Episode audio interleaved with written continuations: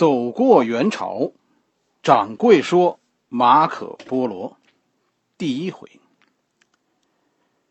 从今天开始，是吧？我给大家讲讲这《马可波罗游记》，咱们咱们不是瞎讲，是吧？因为这次讲述啊，咱们还担负着说说要解答大家心中那个那个疑问的任务，就到底元朝是不是比同时期的欧洲文明先进？到底马可波罗所写的内容是真实的游记，是吧？还是说他这这些是道听途说的妄言？就咱们咱们闲话少说，是吧？我们我们这就开始。我给大家讲的这个马可波罗游记的版本呢，是是 Kindle 上的马可波罗游记，是吧？这个版我觉得最好。虽然说它是半文言的，但是但是它的改编啊和注释的内容都。都比较少，是吧？更更容易让我们，呃，理解原文。咱们咱们不就是要读读原文的真假吗？是吧？啊，说说读删节版那还有什么意思呢？马可波罗游记的原文有一个引言，是吧？在这个引言当中，原书的作者写了一些这本书的内容，并且呢，在这个引言中其实是强调了三件事。第一件事就用就是本书的内容，是吧？分成真实的经历和听到的传言，但是在书中这两种信息的来源都是很明确的区分的，是听说的就就写这是听说的，是吧？是是亲身的经历就写这是经历，所以所以本书原书的作者在一开始就告诉你，他是很关心这本书的真实性的。不会因为作者糊涂而而把马可波罗听说的内容写成写成亲身经历。咱们读这一段的时候，我觉得似乎啊，作者在在记录这些文字的同时，啊，在一边就是一再的在追问马可波罗：“你听见了还是还是看见了？”哎，就这个意思。第二件事呢，就是就是这本书是写于狱中的，这在这是在序言里就就说清楚的。在热那亚的监狱里，就是两个俘虏，一个是马可波罗，是吧？他是威尼斯人；另一个就是本书的作者，他是比萨人，是是马可波罗口述本书的作者笔录的。哎，这件事和本书的真假有什么关系呢？是这样，大家要知道，这是一个监狱里完成的作品，是吧？他并不是在，并不是在图书馆里写成的，写作的当时没有任何的参考文献。就是靠回忆完成的这本书，而且这本书很有趣，它有些章回啊，咱们往后看，它它是对以前内容的补充，你你明白那个意思吗？就是讲着讲着，马可波罗忽然想起来说说说前面还有一个内容，我补充一下，它就是这本书其实有很清晰的这种这种笔记的痕迹，甚至于好像好像这个马可波罗走错了路啊，这都被记录下来了。就给人一种很纯很纯的回忆录的那个意思，完全的我跟你说看不出，说说这是一个经过加工、经过艺术整理的文艺作品，完全看不出来。这应该给人一种感觉，这是很真实的笔记。历史上，咱们咱们历史学上，咱们称这种为为文史稿，是吧？就是就是很纯的文艺回忆录。第三件事就是这本书最后他说呢，他创作于一二九八年。实际上呢，我我们知道是吧？这本书印刷最早是在一二九九年，就第二年以后呢，这本书还经过几次几次修改啊。但是，呃，这几个版本现在都有，而且它们内容区别呢，有些章回的区别还很大。但是不管怎么说，咱们说一二九八年，马可波罗在在威尼斯和热那亚的战争中被俘，只用了不到一年，或者一年多那么一丁点儿，这部书就创作完成了。就肯定一件事是什么呢？是马可波罗和作者在此前他们不认识。从从游记的序言中，是吧？我我们就看出这三件事，作者很专业。很注重游记的真实性，很注意区别亲身经历和传闻，而且这本书咱们说是在监狱中完全靠马可波罗的回忆，在不到一年的时间里集中写作完成的。马可波罗游记是从马可波罗的父亲和叔叔写起的，这是马可波罗游记中的第一条路线，就是就是他父亲当年去觐见可汗的路线。这条路线记录的非常简略，因为这是这是马可波罗听说的。哎，书中是这么说的：说一二六零年，马可波罗的父亲和叔叔以两个人以商人的身份，从意大利的威尼斯乘船。运送货物到达君士坦丁堡，君士坦丁堡就是现在的伊斯坦布尔，就是那个咱们课本中地跨欧亚的土耳其城市，也是连接着黑海和地中海的这么一个通道。现在咱们知道它它属于土耳其，是吧？土耳其是个是个伊斯兰教国家，但是在在马可波罗那个时候，这里是东罗马帝国的首都，是个基督教国家的首都。兄弟俩决定呢，到了到了这个伊斯坦布尔以后呢，就决定继续向前走。于是呢，坐船，是吧？然后横穿黑海，到了现在属于属于克里米亚的苏达克这个地方。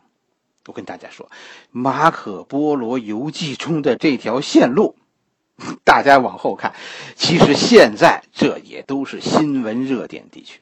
克里米亚，对吧？克里米亚刚刚闹完独立，这这是。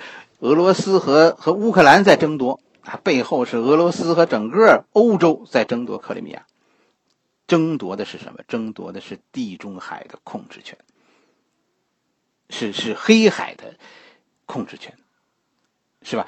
哎，俄罗斯和土耳其现在的他的关系也是新闻热点。为什么说俄罗斯和土耳其关系改善，美国那么紧张呢？因为土耳其控制着黑海和地中海的通道。是吧？如果土耳其不高兴，那黑海咱们说就是一个湖。大家反正去体会吧。马可波罗游记其实是穿越现在一个最乱的地区，什么叙利亚战争啊，你往后听吧，IS 啊，库尔德人，中亚、阿富汗呐，我的天呐，一个喜欢历史的人的视角去看当今的世界，其实很多事情啊不意外。是吧？咱们现在所谓的一带一路，其实我们走了已经一千多年，但是就没有走通过。大陆上的这些人一直试图打通这条路，是吧？从东向西的，从西向东的，但是总被阻止。先是阿拉伯人不允许，紧跟着呢，紧跟着后来是英国人不允许。现在呢，谁搞乱了这条路呢？那还用说吗？美国人，是吧？谁要修这条路呢？其实是中国人和欧洲人。一旦欧洲和中国这条这条通道畅通，这将是人类文明史上的一个创举。所谓大陆文明的将有一次大爆发，就这不会，咱们这不会是一次寂寞的旅行。这一路啊，咱们从古至今充满了战争。而你细想，其实对于到底是哪些人对这一带一路充满恐惧？就是“一带一路”开始以后，咱们看现在社会，就是中国搞“一带一路”开始以后，中美关系开始恶化的，是吧？南海开始问题不断，其实这这都是因人因为啊，有人试图阻断这条联络。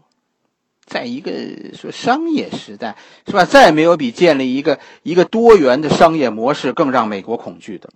这个世界只能是一元的，所有人都只能通过美国相互联系。他们彼此之间不认识，这才符合美国利益呢，是吧？美国人现在所干的和一千年以前的波斯，是吧？三百年以前的英国，哎呀，其实是一路货色。马可波罗的父亲在登上黑海北岸，从克里米亚开始向向东方前进。是吧？马可波罗游记说说他骑马走了好几天，到达了一个蒙古可汗的地盘，是吧？这个可汗叫别尔哥。马可波罗告诉我们，他的地盘包括撒莱和布里阿尔。其实，其实这个地方啊，就说马可波罗所所说的这个地方，现在这两个地方，撒莱还有，就布里阿尔这个地儿好像没了。但但这个地儿现在他改名了，是吧？这个地儿叫斯大林格勒。跟着马可波罗记录了他他父亲在这里遇到的说比尔哥和和许列武之间的战争。哎，马可兄弟呢，兄弟俩因为因此在这里遇到了战乱，所以不得不继续向东走。为什么呢？为什么？因为这儿不安全，而且从这儿呢回去的路一更加危险。说说没办法，说这儿也待不住，又回不去，于是只得向东逃难。这里咱们咱们给大家要要解释解释，马可波罗说他父亲和叔叔走向东方的这个理由是逃难，但是这次逃难后来被历史证明了这件事是真的。因为此时确实有一场战争在我们汉家的历史中被记录了，这就是咱们汉家历史中记录的蒙古的第三次西征——许烈武西征。许烈武和别尔哥应该是堂兄弟，许烈武是托雷的儿子，别尔哥是朱赤的儿子，是吧？这是朱赤是是成吉思汗老大的儿子，许烈武是是成吉思汗老四托雷的儿子。朱赤被认为比较冤。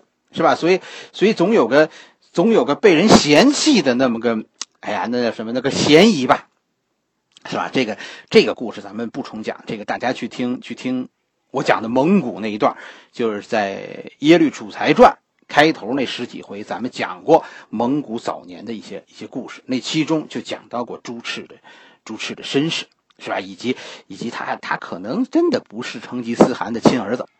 所以朱赤后来呢就被留在了中亚，并且呢，据说据说他的儿子拔都，是吧？后来甚至于都都都改信伊斯兰教，就有这么个影儿。这个别尔哥，据欧洲的历史上也是说说他是伊斯兰教信徒。所以你看，你看马可波罗这件事写的很真实，是吧？就就是。马可波罗他父亲那个时代，当时最兴盛的一件、最最有名的一件事，一件事情就是十字军东征。马可波罗的父亲是个基督徒，所以当他带着货物来到别尔哥的穆斯林世界的时候，得到了别尔哥的特别奖励，所有的货物别尔哥都给出了双倍的价格，这就是鼓励啊，鼓励贸易，鼓励你们这些、这些、这些基督徒冲破铁幕，是吧？来到来到我们。阿拉伯世界、伊斯兰世界和我们做生意，啊，这个跟现在的世界也是一样的，是吧？咱们汉族的历史中是说呢，说别尔哥和许烈武爆发了战争，但是别尔哥并没有战败，是吧？双方最后打成了僵局。但是此刻呢，此刻突然，蒙哥忽然在在钓鱼城病死，是吧？于是蒙古爆发了忽必烈和阿里不哥的王位之争。在这一场争夺中，许烈武是保持中立的，因为现在争夺王位的这俩人，一个是一个是许烈武的四哥，是吧？另一个是许烈武的弟弟，许烈武是两不相帮。可是这个别尔哥就有点就有点什么呢？因为他他不是这条线上的人，他就有点这个唯恐天下不乱的那个意思。他支持谁呢？他支持阿里不哥，并且呢，他准备起兵去去帮助阿里不哥。但是，但是被许烈武挡住了去路，于是这个别尔哥不得不绕路。结果最后，因为气候太冷，最后这个这个别尔哥死在了半路上，就死在了中亚的这个崇山峻岭当中。也有说说死的刚一启程就死了，死的哥萨克了。这就是这就是马可波罗在记录他他父亲去东方的原因的时候，轻描淡写的就写了一句战争。但是这个战争背后。我们说是最后，最后证实是真实的，证明这个记录啊，还有好几个地方是是真实的，是尤其是很多东西在当时欧洲人的记录中是没有看到的。就是说，马可波罗呀，是是首先提到，并且并且很准确。咱们后来汉家的历史证明，他记录的很准确。马可波罗还提说呢，说说伏尔加河是别尔哥领地的边界。渡过伏尔加河以后，就就渡过这个伏尔加河以前最后的一座别尔哥的城市叫叫乌加克。此后呢是要走七天，这七天都是大草原，零星的还说有有鞑靼人的这个这个帐篷，最终到达当时穆斯林世界最大的城市布哈拉。在此，马可波罗记录到他父亲停留了三年。大家注意这个数字啊，是三年。为什么？因为无法继续向前。阿拉伯世界当时阻断东西的沟通，以至于说马可波罗的父亲在这里不得不停留三年都没办法前进。要不是说，呃，特殊的原因，他们可能也就最后就此返回了。但是这个特殊的机缘突然就来了，什么机缘呢？在这儿，马可波罗的父亲和叔叔遇到了许列武，记得吗？刚讲过，许列武派往朝见忽必烈的使者，他们在这儿碰到了这个使者。使者看到这两个逃难来的威尼斯人，很惊讶。是吧？因为很少在这么深的、这么深入的内陆看到威尼斯人。威尼斯人是一个航海的民族，他们的他们比较经常出没的都在海边，没有以前很少有威尼斯人说走的这么远。于是这个使者呢，特别有意思，他主动提出，我我是要去见我们蒙古大汗的。这个大汗应该就是就是咱们刚刚说这个时候应该刚刚登基的忽必烈。啊，使者说我们大汗没见过拉丁人，你们跟我去吧。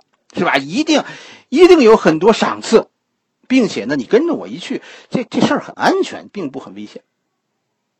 其实我们按照时间推测，这个使者是去朝见新皇帝的。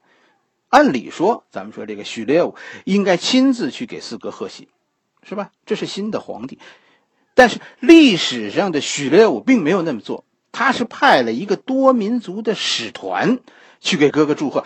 表达当时他所控制的各民族啊拥戴哥哥当皇帝，但是他自己后来没有回去，他带着蒙古军团在叙利亚这个地方，后来啊他他独立了，啊你你现在想想，这使者正带着一大帮人啊要去朝见新皇帝忽必烈，这路上又捡了两个拉丁人，啊这个使团那不就更大了吗？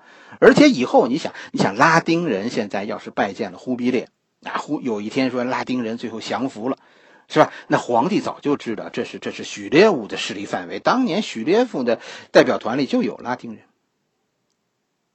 在这以后，就是从从打这个布华拉一直到一直到蒙古这一路，是吧？这个忽必烈，这个马可波罗写的很简略。就父亲和叔叔跟着这个使团向东走，走了一年，到了蒙古。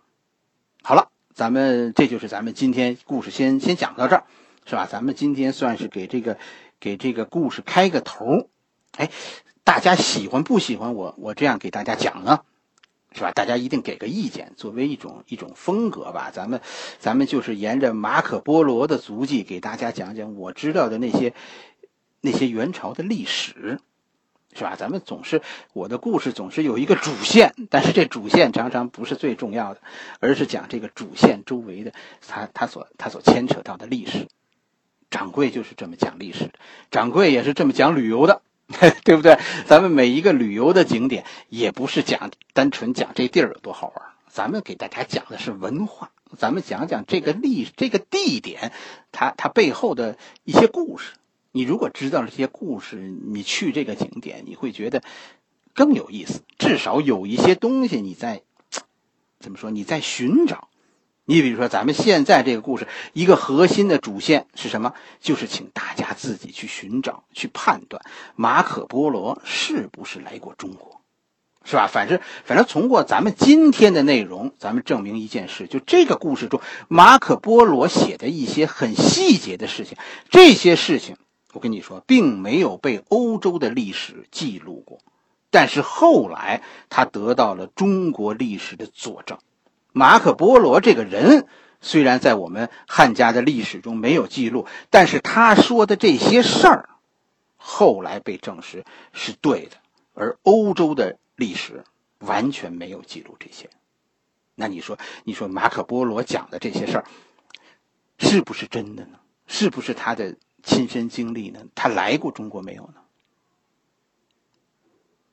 好了，咱们今天的故事就就先讲到这，下一回咱们的故事继续。